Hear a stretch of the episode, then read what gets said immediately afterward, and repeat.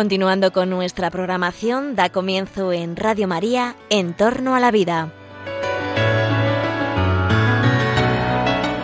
Un espacio dirigido por Jesús San Román.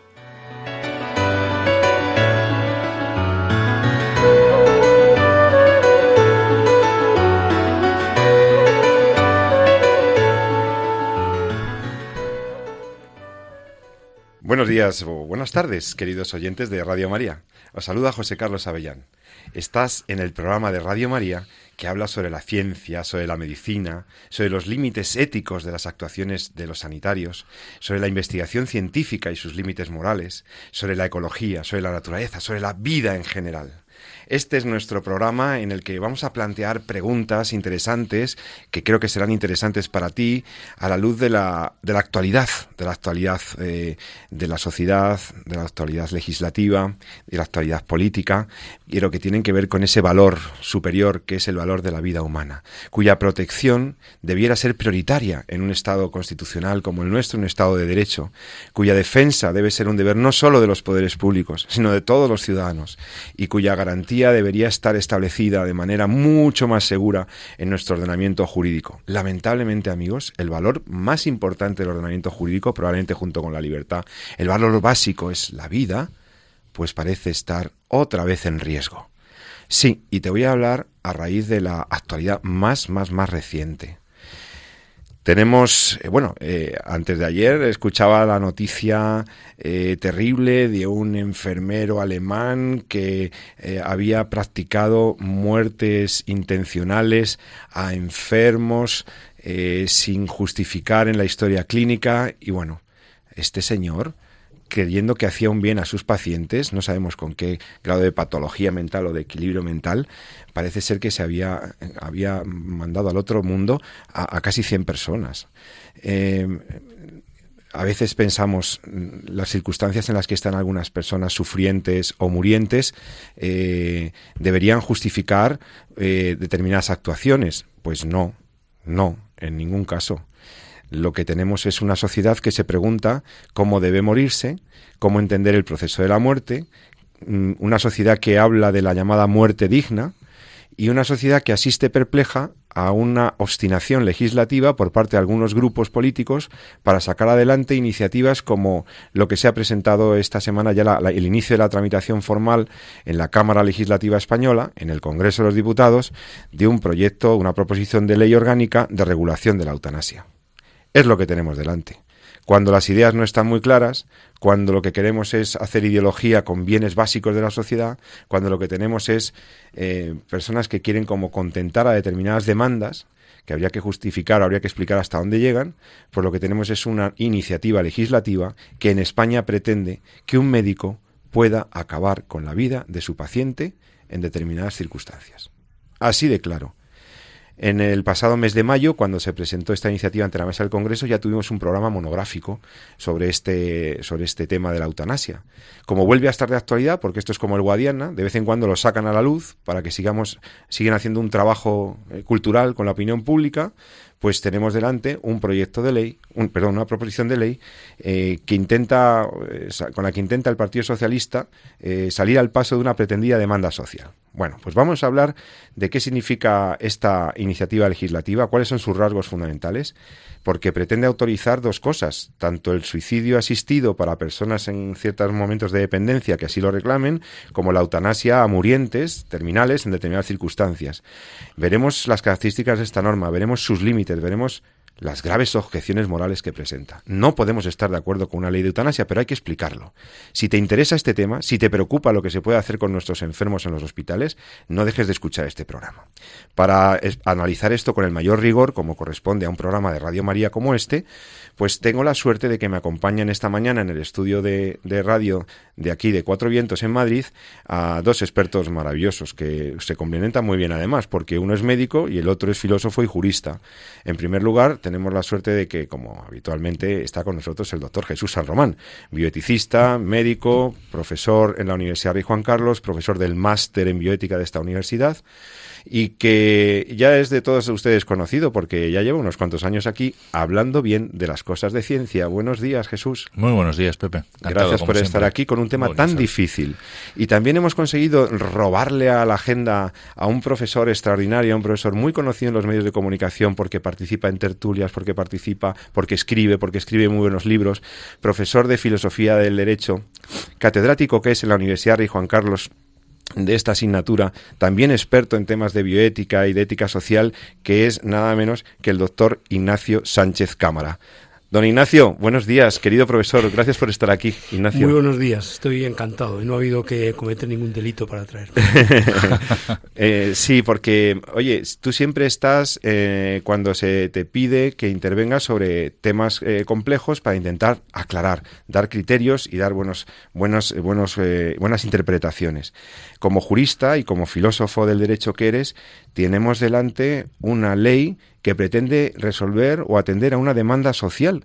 Dicen que hay un amplio debate social y político sobre los derechos y las garantías de las personas, dicen los del PSOE, a una asistencia sanitaria al final de las vidas que garantice o respete su autonomía y que les otorgue el derecho a una muerte sin sufrimiento, muerte digna. A ti, Ignacio, ¿esto cómo te suena? Primera reacción. Bueno, antes de nada, y aunque no sea muy correcto corregir al presentador, por, por otra parte tan amable como, como ha sido en, la actualidad, soy catedrático de filosofía. Pero okay. bueno, soy, es, lo he sido de filosofía del derecho durante, durante, bastantes, durante bastantes años. Bueno, por un lado, yo creo que esa demanda social ha sido bastante inducida. Yo no he escuchado grandes movimientos, grandes peticiones, algunas sí. Ha habido alguna película, ha habido alguna noticia en la prensa y demás, pero yo no he visto en la sociedad una demanda eh, sobre esto. Ahora, si, si se genera de forma artificial, pues llegamos a, esto. Mi valoración, después de leerla con detenimiento, es eh, claramente negativa. Partiendo del respeto que hay que tener a todas las posiciones en principio, mientras no dejen de ser respetables, ¿no? pero que yo, yo creo que lo, quizá uno de los aspectos peores de la ley es que consagra un pretendido derecho a ser ayudado para morir estamos otra vez con la apoteosis de los derechos, un derecho nuevo. ¿no? Pero es que además el eufemismo suele encubrir casi siempre o mala conciencia o debilidad. Y es que no se habla de dar muerte al paciente, que es de lo que se trata realmente en una de las dimensiones de la ley, sino que se habla de ayudarle a morir. Mal están las cosas cuando partimos ya de la concesión de un derecho bajo términos eufemísticos. Lo que hay, como, como has dicho muy bien, Pepe, es la consagración del derecho del médico o del derecho del paciente a quitarle directamente la vida al médico. Que eso entraña, a mi juicio, una revolución en cuanto a la concepción de la dignidad de la vida. Oye Jesús, y tú, Jesús San Román, profesor, bioeticista, como médico, ¿cómo recibes tú la, el inicio de la tramitación de esta proposición de ley por la cual los sanitarios, los médicos, vais a ser los encargados. Es verdad que con unas cautelas que luego comentaremos, hay una, hay una comisión de garantías ahí para que se ejecuten los procedimientos de acuerdo con ciertas, con ciertos límites y ciertas condiciones, pero hay unos deberes y obligaciones de los facultativos y facultativas que, intervengan en estos procesos de la eutanasia y del auxilio al suicidio. ¿A ti cuando estudiabas medicina te dijeron que ibas a tener que ayudar a tus pacientes a, morir o, a, matarlos por compasión? Bueno, yo creo que lo ha explicado muy bien el profesor. Afortunadamente, cuando alguien tiene las ideas claras, al final los mensajes son sencillos, concretos, y yo creo que es lo que falta aquí. Quiero decir, aquí falta eh, que alguien hable claramente de lo que significa y lo que es la eutanasia, ¿no? Porque bueno, esto yo, yo lo venimos comentando, ¿no? Y ya desde hace tiempo hablábamos de que el debate y lo que íbamos a tener en la sociedad, pues, finales del 18 y prácticamente todo el 19 era el tema de la eutanasia, ¿no? Y los que somos un poquito más mayores, aunque no tanto, recordamos pues cómo entró la ley del aborto también en este país, ¿no? Y, y cómo entran generalmente estas... Eh, este tipo de leyes en, en otras sociedades, ¿no? Y se hacen todas siempre bajo eh, manipulando el lenguaje, manipulando los medios de comunicación, mediante eh, argumentos compasivos, etcétera, cuando lo que subyace en el fondo es una percepción de la persona y, y, un argumento fundamentalmente ideológico. ¿no? Quiero decir, aquí eh, no se trata de ayudar al paciente ¿no? a, a, vivir hasta que muera, ¿no? que es lo que como denominamos los cuidados paliativos. ¿no? Quiero decir, aquellos que hemos estado, hemos sido testigos de los últimos momentos de las vidas de las personas, por, nuestra profesión o incluso porque hemos visto fallecer a familiares, eh, estamos eh, volcados para que esos últimos momentos de su vida pues sean los más confortables posibles, los más llevaderos posibles, el paciente desde el punto de vista no solamente físico, sino también psicológico y personal y familiar y social, eh, pues incluso ayudándole a cerrar cosas que tenga pendientes, etcétera, ¿no? Eso es ayudarle a los últimos momentos que va a estar con nosotros, pues viva lo mejor posible, ¿no? Eso le llamamos cuidados paliativos, ¿no? Y eso es una cosa que afirmamos todos en esta sociedad firmamos los pacientes, firman los médicos y firma el personal sanitario y no sanitario. Es decir, todo el mundo desea que su vida sea lo más vida posible hasta el momento en el que muera. Y eso no tiene nada que ver con... Eh, porque, eh, si quieres, podemos seguir, pero mm, nos entraríamos más profundo en lo que sería el debate que vamos a hacer o lo que vamos a, a, a contemplar en el programa de hoy. ¿no? Porque el manejar eso así es el profundo respeto que merece el hecho de ser lo que somos, que es una persona, una dignidad que es intrínseca. Cuando acabamos de plantear la persona desde un punto de vista utilitarista, cuando la dignidad no es una cosa que se lleva con uno, sino que se consigue en función de que seamos capaces de hacer o no determinadas cosas, pues entonces llega el momento en que nos planteamos si eh, una vida puede ser terminada o no puede ser terminada, si podemos prescindir de alguien o no podemos prescindir de alguien y cuando decidimos que podemos prescindir de alguien, tenemos que elegir un sujeto que sea capaz de hacerlo, ¿no? Y por supuesto, pues eso recae eh, en, por en estos momentos sobre el médico, ¿no? Claro, estamos otorgando al médico la capacidad de decidir si debe o no debe acabar con la vida de otras personas, ¿no? Y eso, desde el punto de vista de médico, de medicina, no solamente no me lo enseñaron, sino que no se va a enseñar nunca, ¿no? Viene desde Hipócrates ya, ¿no? Esos conceptos, ¿no? Y... ¿Y qué pasa? Pues bueno, pues que detrás de todo esto realmente lo que traduces una filosofía, una idea de lo que es la persona y eh, el médico lo tiene muy claro. Yo creo que, que afortunadamente esto está muy bien recogido en el, código deontológico. Eh, la, eh, la, Organización Médica Colegial ya se ha pronunciado a este respecto y, y, bueno, vamos a ver qué pasa, ¿no? Porque luego las cosas, la, las leyes y las cuestiones abren brechas, abren puertas que luego son difíciles de cerrar, ¿no? Yo quiero aprovechar para preguntarle una, para que nos haga una aclaración al profesor eh, Sánchez Cámara. Ignacio, eh, el proyecto o la proposición de ley de la que se inicia la tramitación parlamentaria ahora realmente incorpora o pretende introducir dos un derecho individual nuevo a, a, solicitar que un facultativo te dé la muerte y o a que te ayuden a morir esa eh, entonces ahí hay dos conceptos diferentes no que incluso el derecho trata de manera diferenciada. Una cosa es la eutanasia y otra cosa es el auxilio al suicidio. Podrías dejar claro a nuestros oyentes las diferencias entre las dos cuestiones eh, sí cómo no. Eh, la eutanasia hay alguna diversidad en cuanto a las definiciones y al concepto pero básicamente consiste en el acto positivo de dar muerte a una persona suministrándole una sustancia o con el procedimiento que sea normalmente ese, suministrándole una sustancia. Por lo tanto, en este caso es el médico, el enfermero, la persona sanitario en general, el que causa la muerte del paciente y la causa él, con el consentimiento en su caso. Y el auxilio al suicidio es simplemente el, caso de una persona que quiere quitarse la vida y otra, sea médico o no, le ayuda. Eh, pero es él el que realmente se quita la vida con la ayuda, es una cooperación necesaria, por decirlo así, que era constitutiva de delito, ciertamente antes de la entrada en vigor eventualmente de esta ley. En cambio, el suicidio no es delito, el intento de suicidio, claro, evidentemente el que se suicida no puede ser condenado después a nada. O sea que esa es un poco la clarificación conceptual. Luego hay un asunto jurídico que también es bastante notable y que la propia exposición de motivos menciona pero menciona de una forma también un poquito sesgada, yo creo, ¿no?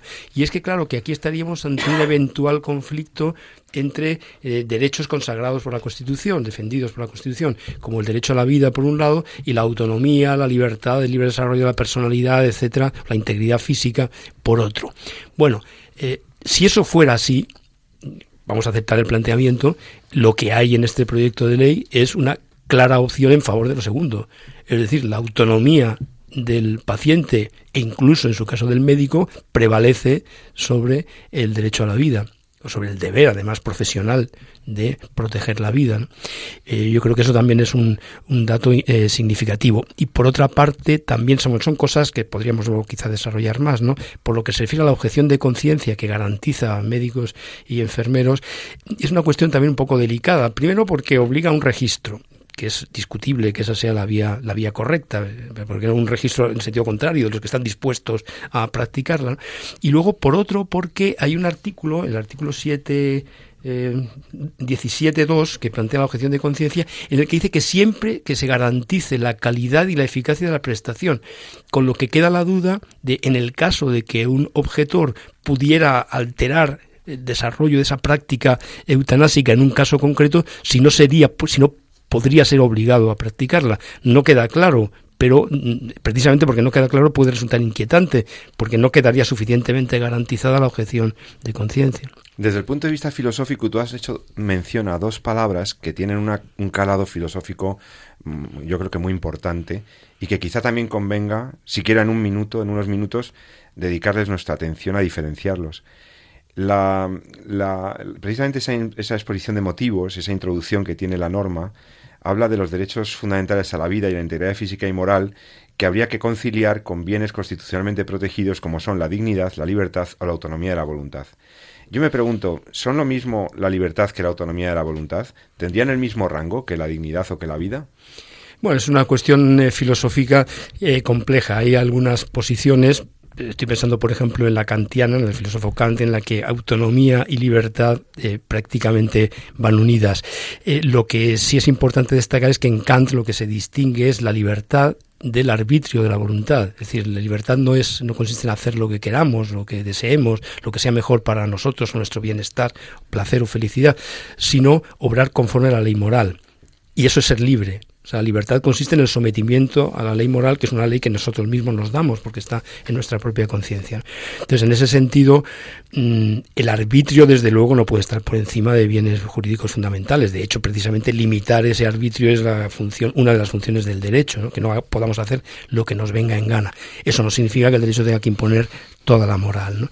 Ahora, yendo un poco, yo creo, al núcleo de tu pregunta, no creo que la autonomía se pueda poner por encima de bienes jurídicos fundamentales. Y cuidado, porque aquí hay un asunto que yo creo que lo, ha apuntado el, el doctor y yo creo que debemos tenerlo también muy presente, ¿no? que es la idea de dignidad.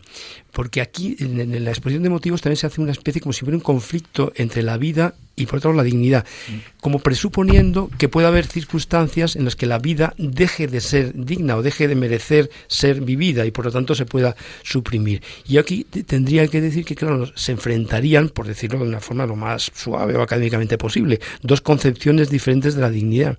Eh, una eh, que la considera como algo, digamos, indisponible, en cierto modo absoluto, incondicionado, eh, toda persona por el hecho de serlo posee una dignidad intangible, y por otro una dignidad condicionada, condicionada a la posesión de ciertas cualidades, a la no posesión de otras negativas, como un dolor insoportable, como la, incapacidad de autodeterminación, la incapacidad de tomar decisiones, entonces ahí se perdería la dignidad. Yo tendría que aclarar que mi posición es que la dignidad es intangible, por lo tanto no se pierde nunca, y no la pierde el mayor delincuente o el mayor criminal. Es decir, podemos valorar las vidas y con eso en cierto modo las personas también. No todos somos iguales en ese sentido. Ahora, en cuanto a la dignidad, sí. Es decir, la dignidad es inalienable, intangible, incondicionada. el problema es que aquí late una concepción del hombre y por lo tanto de la dignidad diferente, diferente a la que hemos tenido durante siglos en, Europa, o por lo menos ha dominado, ha coexistido quizá con, la otra también. Y dirán, bien, pero esa dignidad, eh, ¿qué fundamento tiene? Porque está muy bien decirlo, yo lo acabo de decir, pero alguien me podría decir, bueno, pero ¿en qué se fundamenta esa, esa idea de la dignidad como algo absoluto, indisponible, que no se pierde aunque sea un, enfermo terminal, o un embrión, o una persona absolutamente impedida para tomar decisiones? O que depende absolutamente de otras, pues esa concepción depende lógicamente de una concepción religiosa, por un lado, porque si el hombre, como en el cristianismo, es hijo de Dios, imagen de él, pues ya posee una dignidad eh, que le hace semejante a Dios en ese sentido. Pero claro, dirán, bueno, pero entonces los no creyentes, bueno, los no creyentes pueden asumir también esa concepción a través de una derivada de esta, que sería una concepción, digamos, metafísica y sobre todo basada en una concepción personalista del hombre, la idea de, la persona, sin necesidad de invocar directamente a Dios. El caso de Kant, por ejemplo, que siendo cristiano no necesita invocar la existencia de Dios para mostrar la dignidad del hombre. Y por eso se opone, entre otras cosas, al suicidio, al auxilio al suicidio y, en definitiva, indirectamente o directamente a, la eutanasia.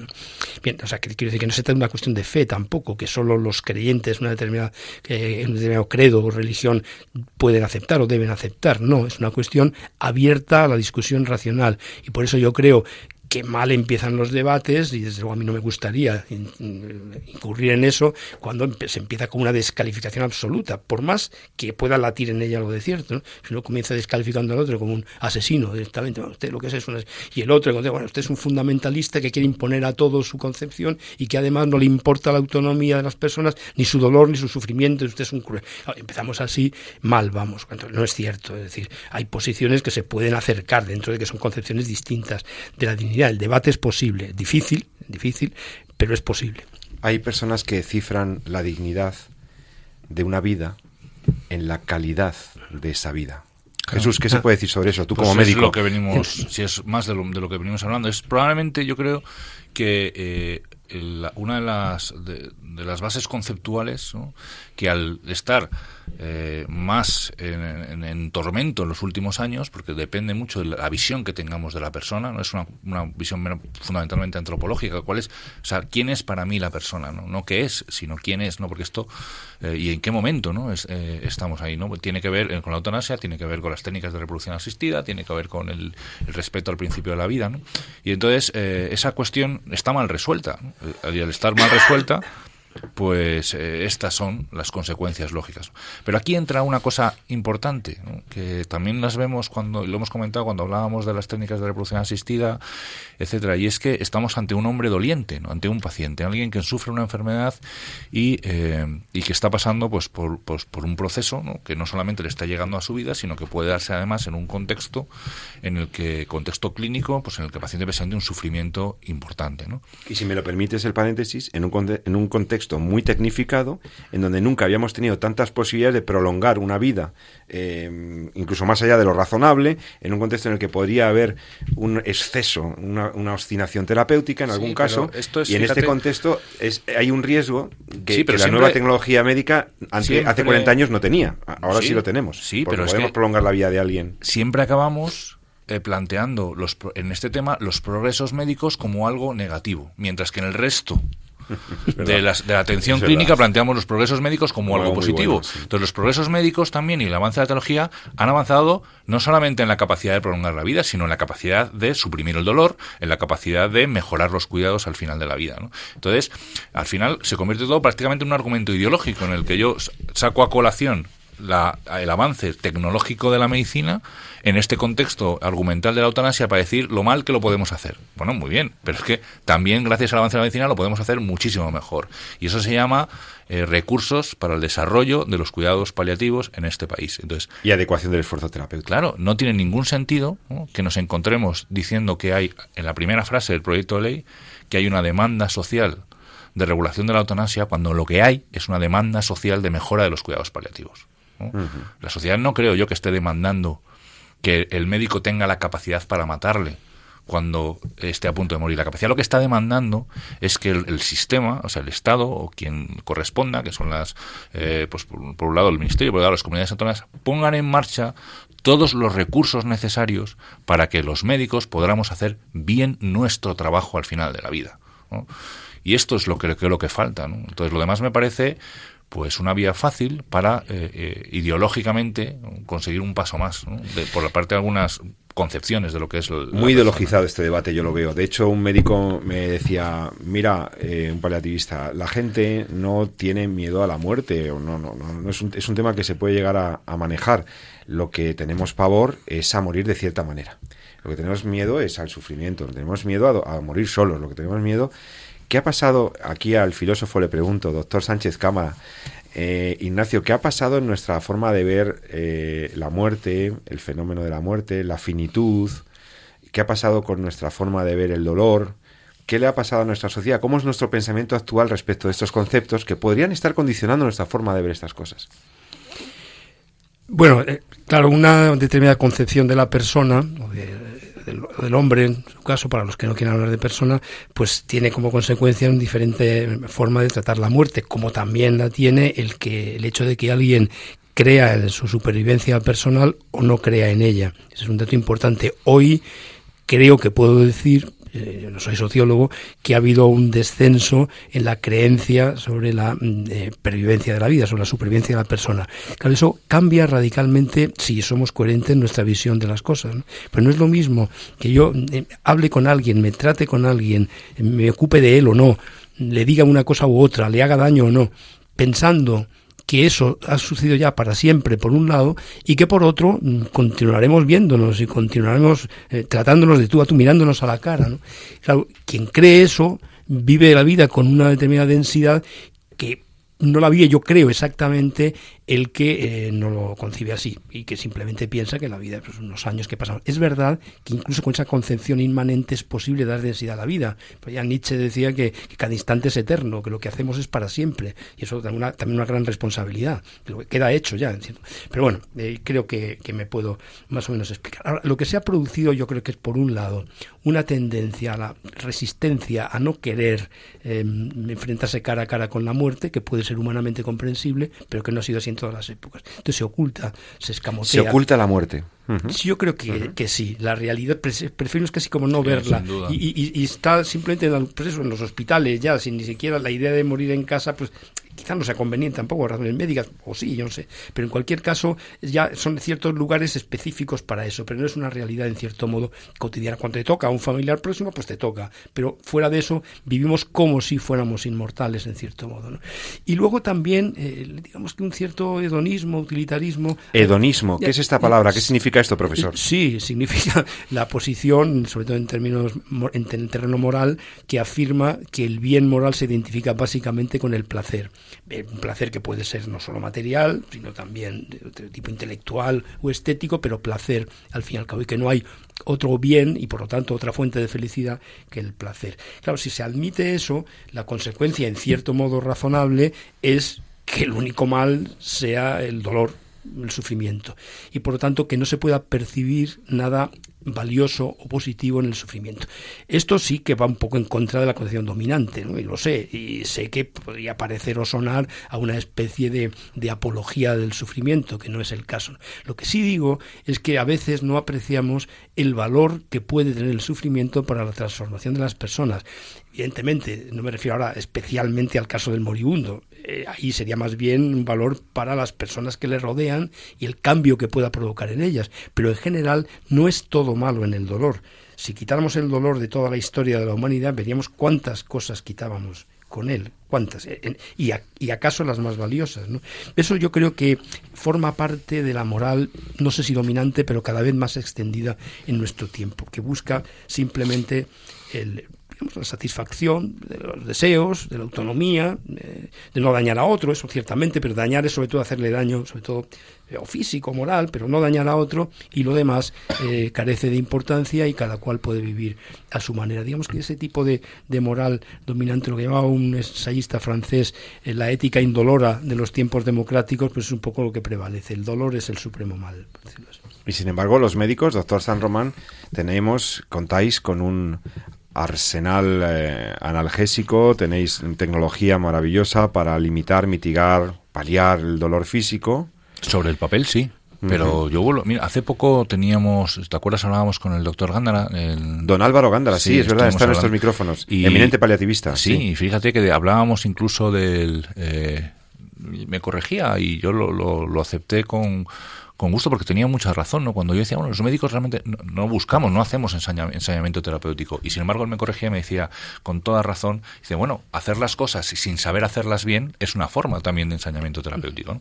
Con lo cual, eso en el fondo es una demanda. Es decir, aquí falta una demanda de formación, generalizar la formación en los cuidados paliativos y sobre todo falta una demanda de, de, recursos. Es decir, no todos los hospitales en este país tienen unidades de recursos paliativos, no todos los hospitales en este país tienen gente específicamente formada para tratar este campo. ¿no? Entonces, materiales y, y conocimientos, a ver los hilos, eso están ahí, ¿no?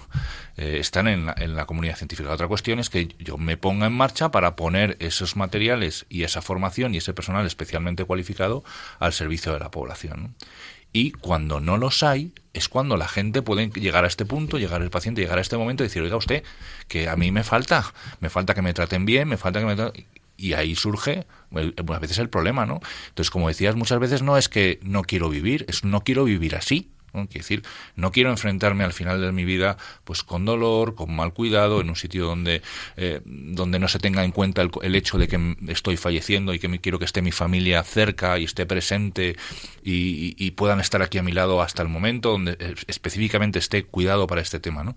Cuando eso falta, nos encontramos aunque el, lo que, el panorama que tenemos por delante pues es un panorama que va a costar mucho más recorrerlo con las dificultades que ya tiene en sí el hecho de que estoy al final de mi vida.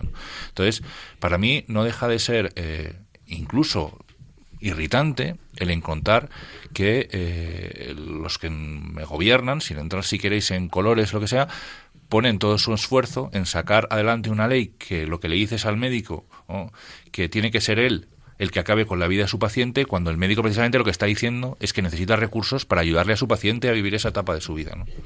Y estamos hablando con el doctor San Román, médico, bioeticista, y con el doctor Ignacio Sánchez Cámara, catedrático de filosofía, experto también en ética, eh, sobre esta iniciativa legislativa, la, proposición de ley orgánica de regulación de la eutanasia, que se tramita en el Parlamento español por iniciativa del Grupo eh, Socialista. Eh, puedes participar en nuestro programa, te recuerdo, escribiéndonos un correo con tus preguntas, tus sugerencias a en torno a la vida arroba radiomaria.es en torno a la vida arroba radiomaria.es este es el correo de En torno a la vida, el programa que estás escuchando en Radio María. ¿La sociedad española quiere la eutanasia? ¿Es lícito matar a un paciente para erradicar su sufrimiento? ¿Es éticamente aceptable para una sociedad democrática comprender la libertad de tal manera como para que alguien pudiera determinar el momento de su muerte exigiendo a su médico que le administre una solución letal que acabe con su sufrimiento?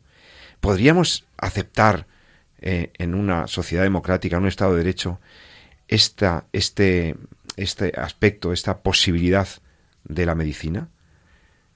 Bueno, de todo esto vamos a hablar en unos minutos. Vamos a reflexionar sobre ello, sobre si existe o no un derecho a la muerte, sobre si existe la muerte digna, qué características tendría este proyecto de ley, por dónde van los tiros en España. Si te interesa este tema, escúchanos ahora. En un par de minutos estamos de vuelta en Radio María. Hasta ahora mismo.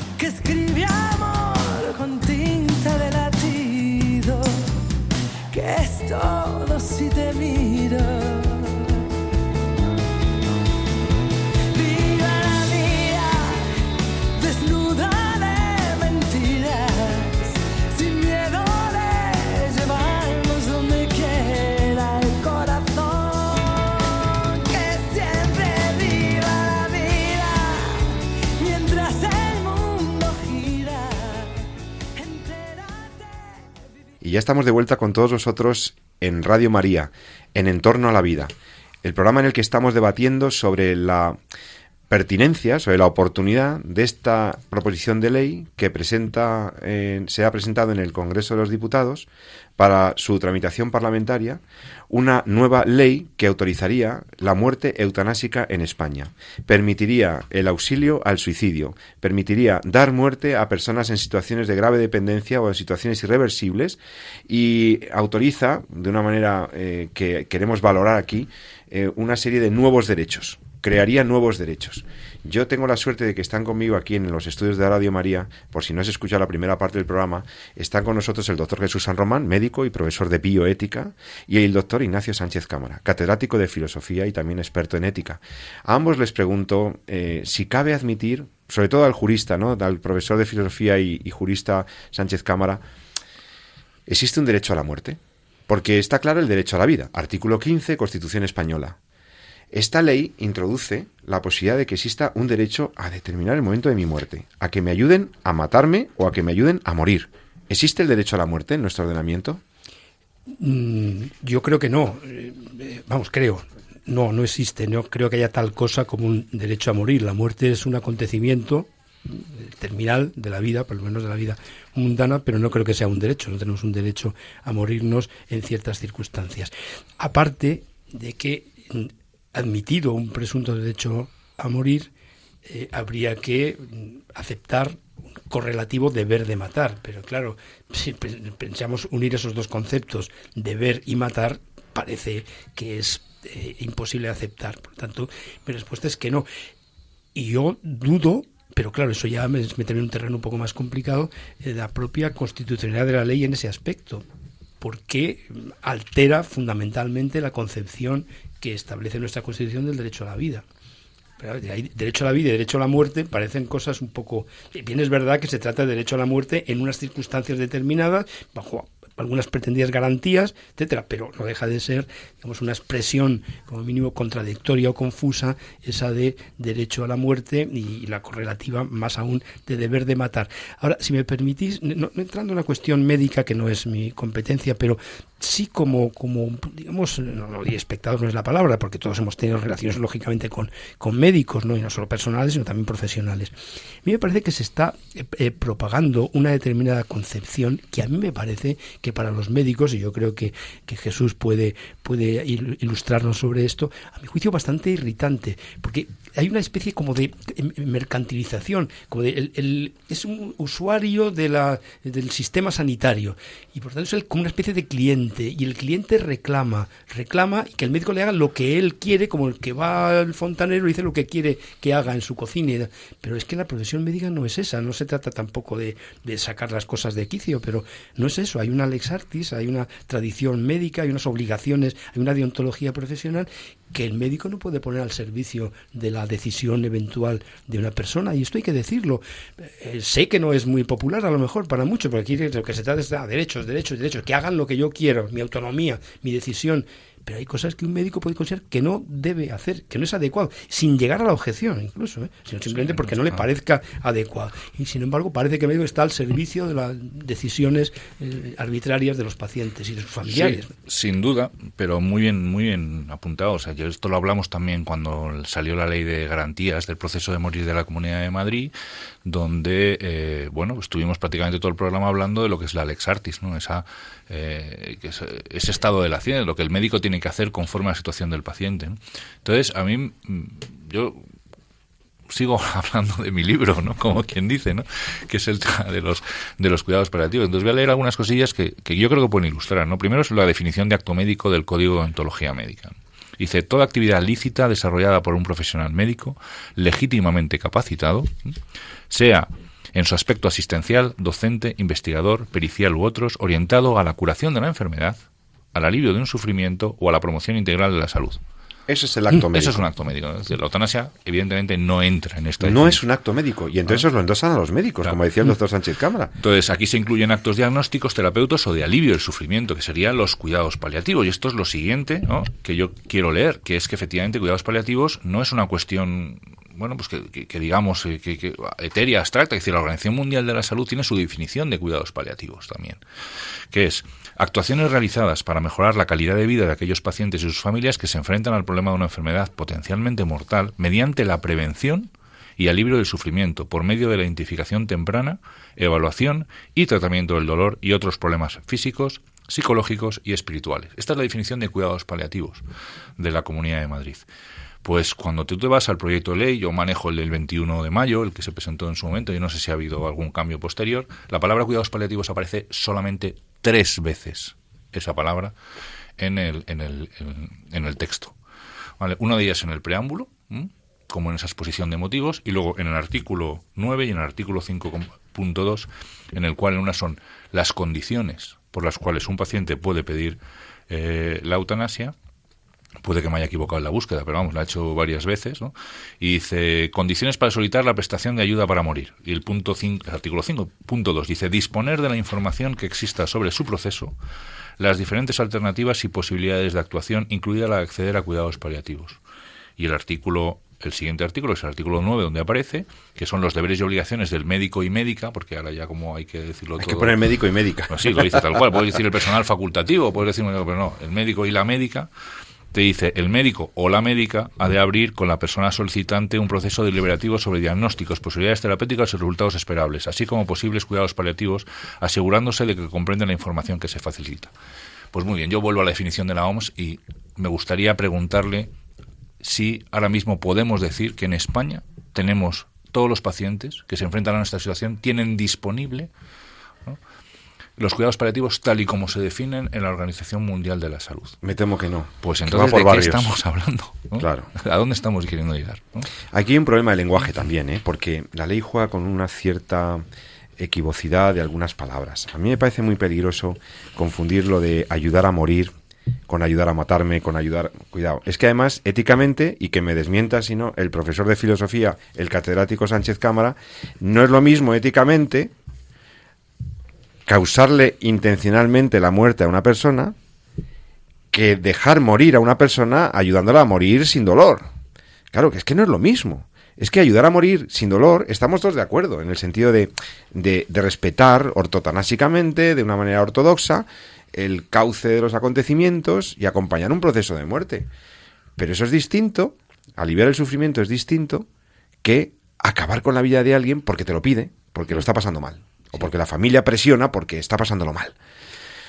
Mm, entonces, a veces incluso dando sedaciones que dejan a la persona fuera de combate en el sentido de que incapaz de ya recibir el proceso de muerte o de hacer el proceso de aceptación de su proceso de muerte para eh, eh, erradicar el dolor. Entonces, no quiero entrar en el debate sobre la sedación terminal o sedación paliativa, pero podemos tocarlo luego si queréis, pero ¿cuál es la diferencia ética, moral, entre la eutanasia y el dejar morir a alguien? Porque el resultado es el mismo. Alguno podría decir, bueno, al final la persona se va a morir. ¿Qué diferencia hay entre matarle y dejarle morir? ¿Cuál es la diferencia? Porque es que el lenguaje es muy importante, me parece a mí. Sí.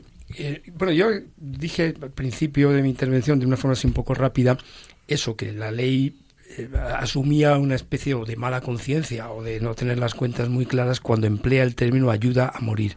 Pero claro, ayuda a morir, ayudar tiene una connotación positiva, morir ciertamente no, al menos para los parámetros habituales. Pero eh, ayudar a morir parece que habría que entenderlo como tomar las medidas necesarias para que el sufrimiento sea el mínimo y si puede desaparecer mejor. Desde la administración de fármacos o morfina o lo que sea, hasta la compañía, el afecto de las personas y demás. Todo eso es ayudar a morir. Ahora, claro, una inyección letal no es una ayuda para morir, consiste en matar. Si hay que llamar las cosas por su nombre. Si vamos a considerar que hay un deber de matar por parte de los medios que no objeten, pues llamémoslas. Pero vamos a llamar a las cosas, como se decía un poco castizamente, por su nombre. Entonces, claro, yo distinguiría la, bueno, no soy un experto tampoco en, las cuestiones médicas, desde luego, y puede que ni en las éticas tampoco. Eh, pero bueno, doy mi, opinión o mi valoración. Yo habría que distinguir, yo creo, al menos conceptualmente, mm, algunos supuestos, quizá, quizá tres. Uno, el acto positivo de causar la muerte a una persona puede ser desde el homicidio y el asesinato hasta la, eutanasia, porque positivamente se produce la muerte, una inyección letal, por ejemplo. Luego puede ocurrir que se trate de retirar un tratamiento que sea desde el punto de vista de Alex Artis, que son los médicos los que tienen que decir, que sea normal, que no sea extraordinario, que no sea inadecuado. Retirar eso, pues también quita la vida, pero no es exactamente lo mismo que causarla directamente. Ahora, está bastante extendida la opinión de que eso también es eutanasia, o sea, una de eutanasia pasiva, o sea, retirar la alimentación, por ejemplo, claro, eh, se va a producir la muerte inevitablemente, ¿no? eso también produce la muerte. Luego está la renuncia al tratamiento, que es otra cosa, la persona que no se quiere operar, por ejemplo, que no quiere determinados tratamientos médicos, que lo dice por escrito, que sabe que se va a morir, eso es otra cosa completamente diferente. Y luego están los cuidados paliativos, que por cierto, me gustaría, ya lo he preguntado en alguna ocasión a algún médico y la verdad es que mm, hicieron rectificaron la creencia que yo tenía y que la ley por otra parte el proyecto de ley tiene. Es, es cierto que hay cuidados paliativos que pueden acelerar la muerte. A mí sí. sí, sí, pues yo he oído opiniones eh, alguna opinión divergente. Yo creía que sí el proyecto dice que sí algún médico le he oído decir que no bueno, depende de cómo el, concepto de acelerar la muerte. Lo que sí que es verdad es que eh, en, un cuidado paliativo yo puedo enfrentarme a un síntoma, a un, una manifestación clínica que sea difícil de manejar o que sea refractaria. Y en ese sentido, yo lo que puedo y lo que debo hacer, Mucho es según pues la condición clínica, la Lex Artis, es centrarme en el manejo de ese síntoma, que puede costar más o menos, y de hecho hay síntomas refractarios que nos pueden llegar, como decía eh, Pepe, al tema de plantearnos una sedación bien inicialmente superficial y posteriormente más profunda. A veces en ese manejo de esos síntomas yo sí puedo llegar o sí puedo asumir como efecto secundario que esa vida puede acortarse por diferentes motivos, por cuestiones eh, de respiratorias o por lo que sea. ¿no? Entonces, eh, pero mi lo que yo estoy haciendo es manejando un síntoma. Estoy tratando de forma médica o de forma clínica algo que el paciente le está provocando un dolor o un sufrimiento. No estoy de forma directa buscando específicamente la muerte del paciente. Claro, entonces si es que contestando o intentando contestar al problema que planteaba Pepe, claro, la clave está en, en un elemento interno de la voluntad, llamémosle intención o como decía Kant, actitud o disposición de ánimo, que es qué es lo que pretende el, eh, eso es más bien la intención, no la disposición de ánimo. Eh, ¿Qué es lo que pretende el médico, la persona? si el propósito es causar la muerte para evitar el dolor, estamos claramente en un supuesto de eutanasia que yo moralmente no, no, no comparto otros procedimientos que no tengan deliberadamente o directamente la intención de quitar la vida, la valoración moral podría ser diferente, desde luego. Eh, y, también, también, puede haber grados en la valoración moral. Puede haber dos conductas que nos parezcan inadecuadas, pero no una más que otra. Es decir, no significa que todo esté bien por aquí y mal por allá. Puede haber conductas eh, que se pueden evaluar negativamente, pero menos que otras. Mira, un ejemplo podría ser la sedación.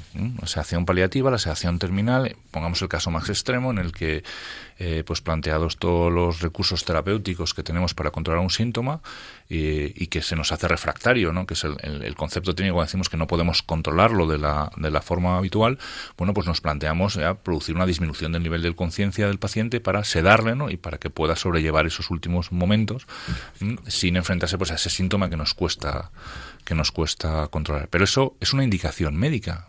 Esto es importante entenderlo. Por eso decía Pepe que si el debate no es el, el, derecho del paciente es a ser tratado, no cómo debe ser tratado. Cómo debe ser tratado es algo que el médico decide en función del Alex Artis. ¿no? Que decir, yo tengo derecho, si me rompo un brazo, a ser atendido, ¿no? Pero si me tengo que poner una escayola o una férula o simplemente manejarlo con antiinflamatorios, pues es algo que dependerá de lo que el, traumatólogo decida en función del trauma de lo que vea en la radiografía. Pues la sedación paliativa o la sedación terminal es una indicación clínica, es una acción médica en la cual yo puedo asumir un tratamiento para controlar un síntoma aunque los efectos que se deriven de él, pues en cierta medida puedan eh, acortar un poco la vida. Pero lo que yo busco es el manejo de la enfermedad, del, que es lo que se me pide como médico. ¿no? Y esto es muy importante diferenciarlo, ¿no? Porque si no, al final acabamos haciendo, pensando que es que realmente, y conectaba un poco al principio de otra cosa que subyace aquí, ¿no? que es la hipertrofia del, del, principio de autonomía, ¿no? Es decir, el tema de que, de que el paciente tiene derecho a decidir que otra persona acabe con su propia vida. Y esto, eh, yo no sé desde el punto de vista jurídico eh, cómo está estructurado, cómo está regulado, ¿no? pero desde el punto de vista médico no, no es muy compatible. Y yo, si me permitís, hay una cosa que es de otra, otra, otra consideración, de otra índole, y es que, pero esto es una impresión, digamos, personal subjetiva y sé que arbitraria. Tal vez a mí la lectura de la ley me produce una cierta sensación de, de, amargura. Me parece no sé, que no quieren emplear términos muy duros, pero un poco sórdida.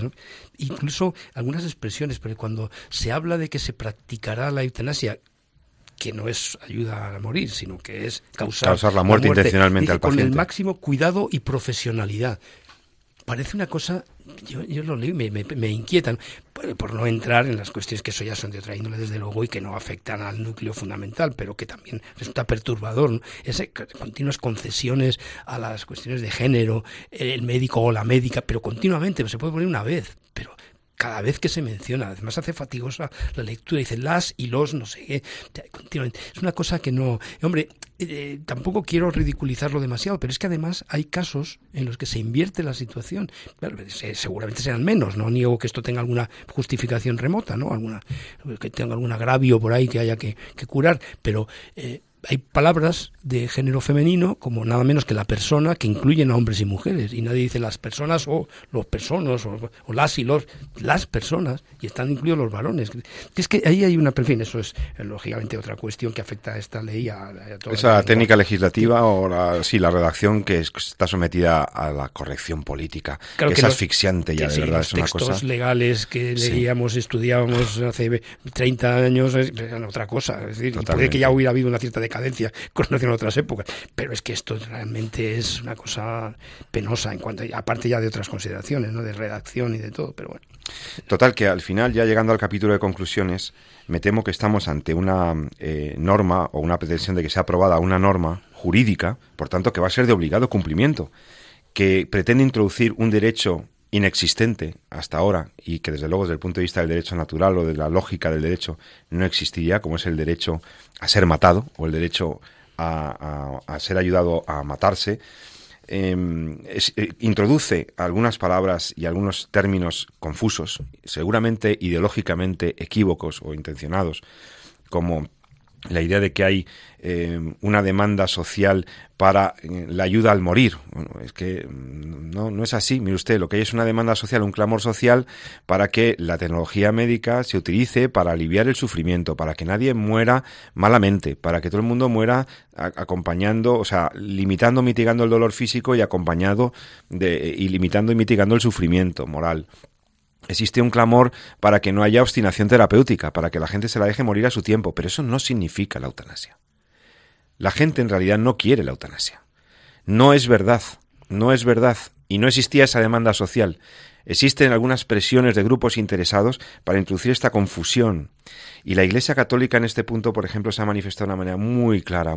Ha, sido maravilloso cómo ha ido, eh, digamos, afrontando la, claridad de los conceptos en diversos documentos pontificios del magisterio eh, pontificio clarificando la, la, la, oposición de la Iglesia a que se autorice lo que es un homicidio, que aunque sea con intencionalidad compasiva, no deja de ser un homicidio, que la libertad no alcanza, no tiene esa amplitud como para que pueda ser lícito ni el suicidio ni el auxilio al suicidio, que, que la autonomía no es lo mismo que la libertad.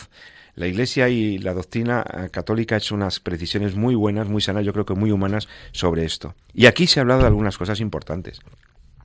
La eutanasia eh, no es lo que queremos, queremos los cuidados paliativos. Esta no es una ley que ayude a financiar los cuidados paliativos, es una ley que quiere dar una vía rápida, una solución eh, indebida, una solución inmoral. No es lo mismo matar que dejar morir, no es lo mismo. y visto así, tenemos que decirlo muy claramente. El acto eutanásico no es un acto médico, aquí lo ha explicado el doctor San Román. El acto eutanásico no es propio de un médico. No se le puede pedir a un médico, ni el Estado ni el paciente, que haga un homicidio, por compasivo que parezca.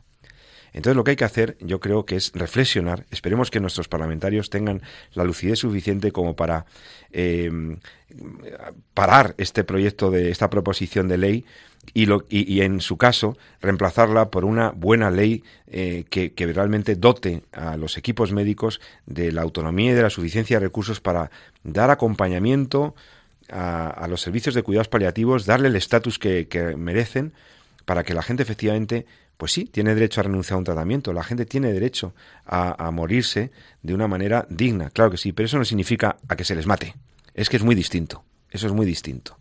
Entonces yo creo que esto había que clarificarlo y no sé, doctor Sánchez Cámara, si tienes alguna última valoración sobre la ley que hemos comentado aquí en Entorno a la Vida. No, yo creo que lo mejor sería que, no saliera adelante. Parece bastante difícil porque, si no estoy equivocado, el Partido Popular se ha quedado solo en la oposición a la ley.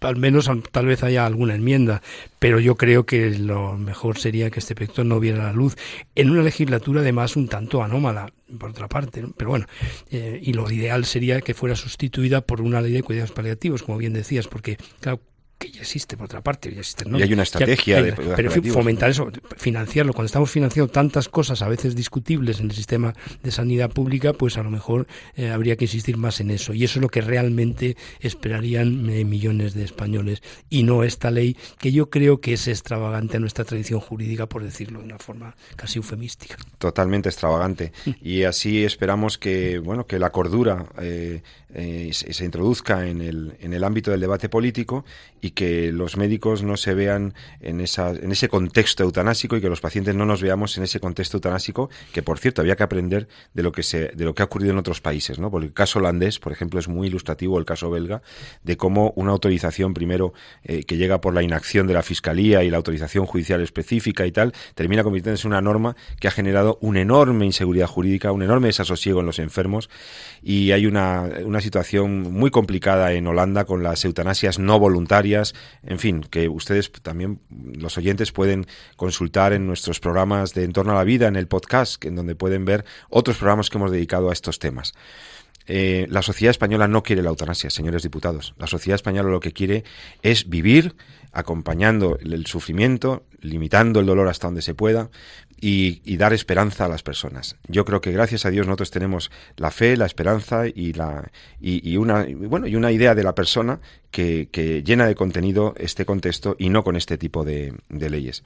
Así que recuerden, eh, la vida vale, y, por eso estamos hablando de ella. Hoy agradezco al doctor San Román y también al doctor Sánchez Cámara, profesor de filosofía, catedrático de filosofía en la Universidad de Juan Carlos, que nos hayan acompañado en este programa. Muchas gracias, profesores.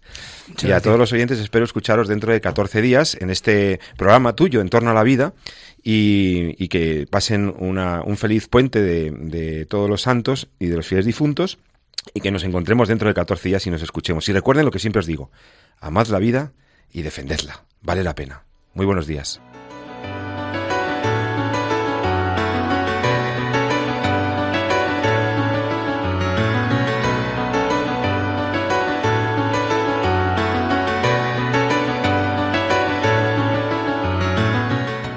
Finaliza así en Radio María, En torno a la vida. Un programa dirigido por Jesús San Román.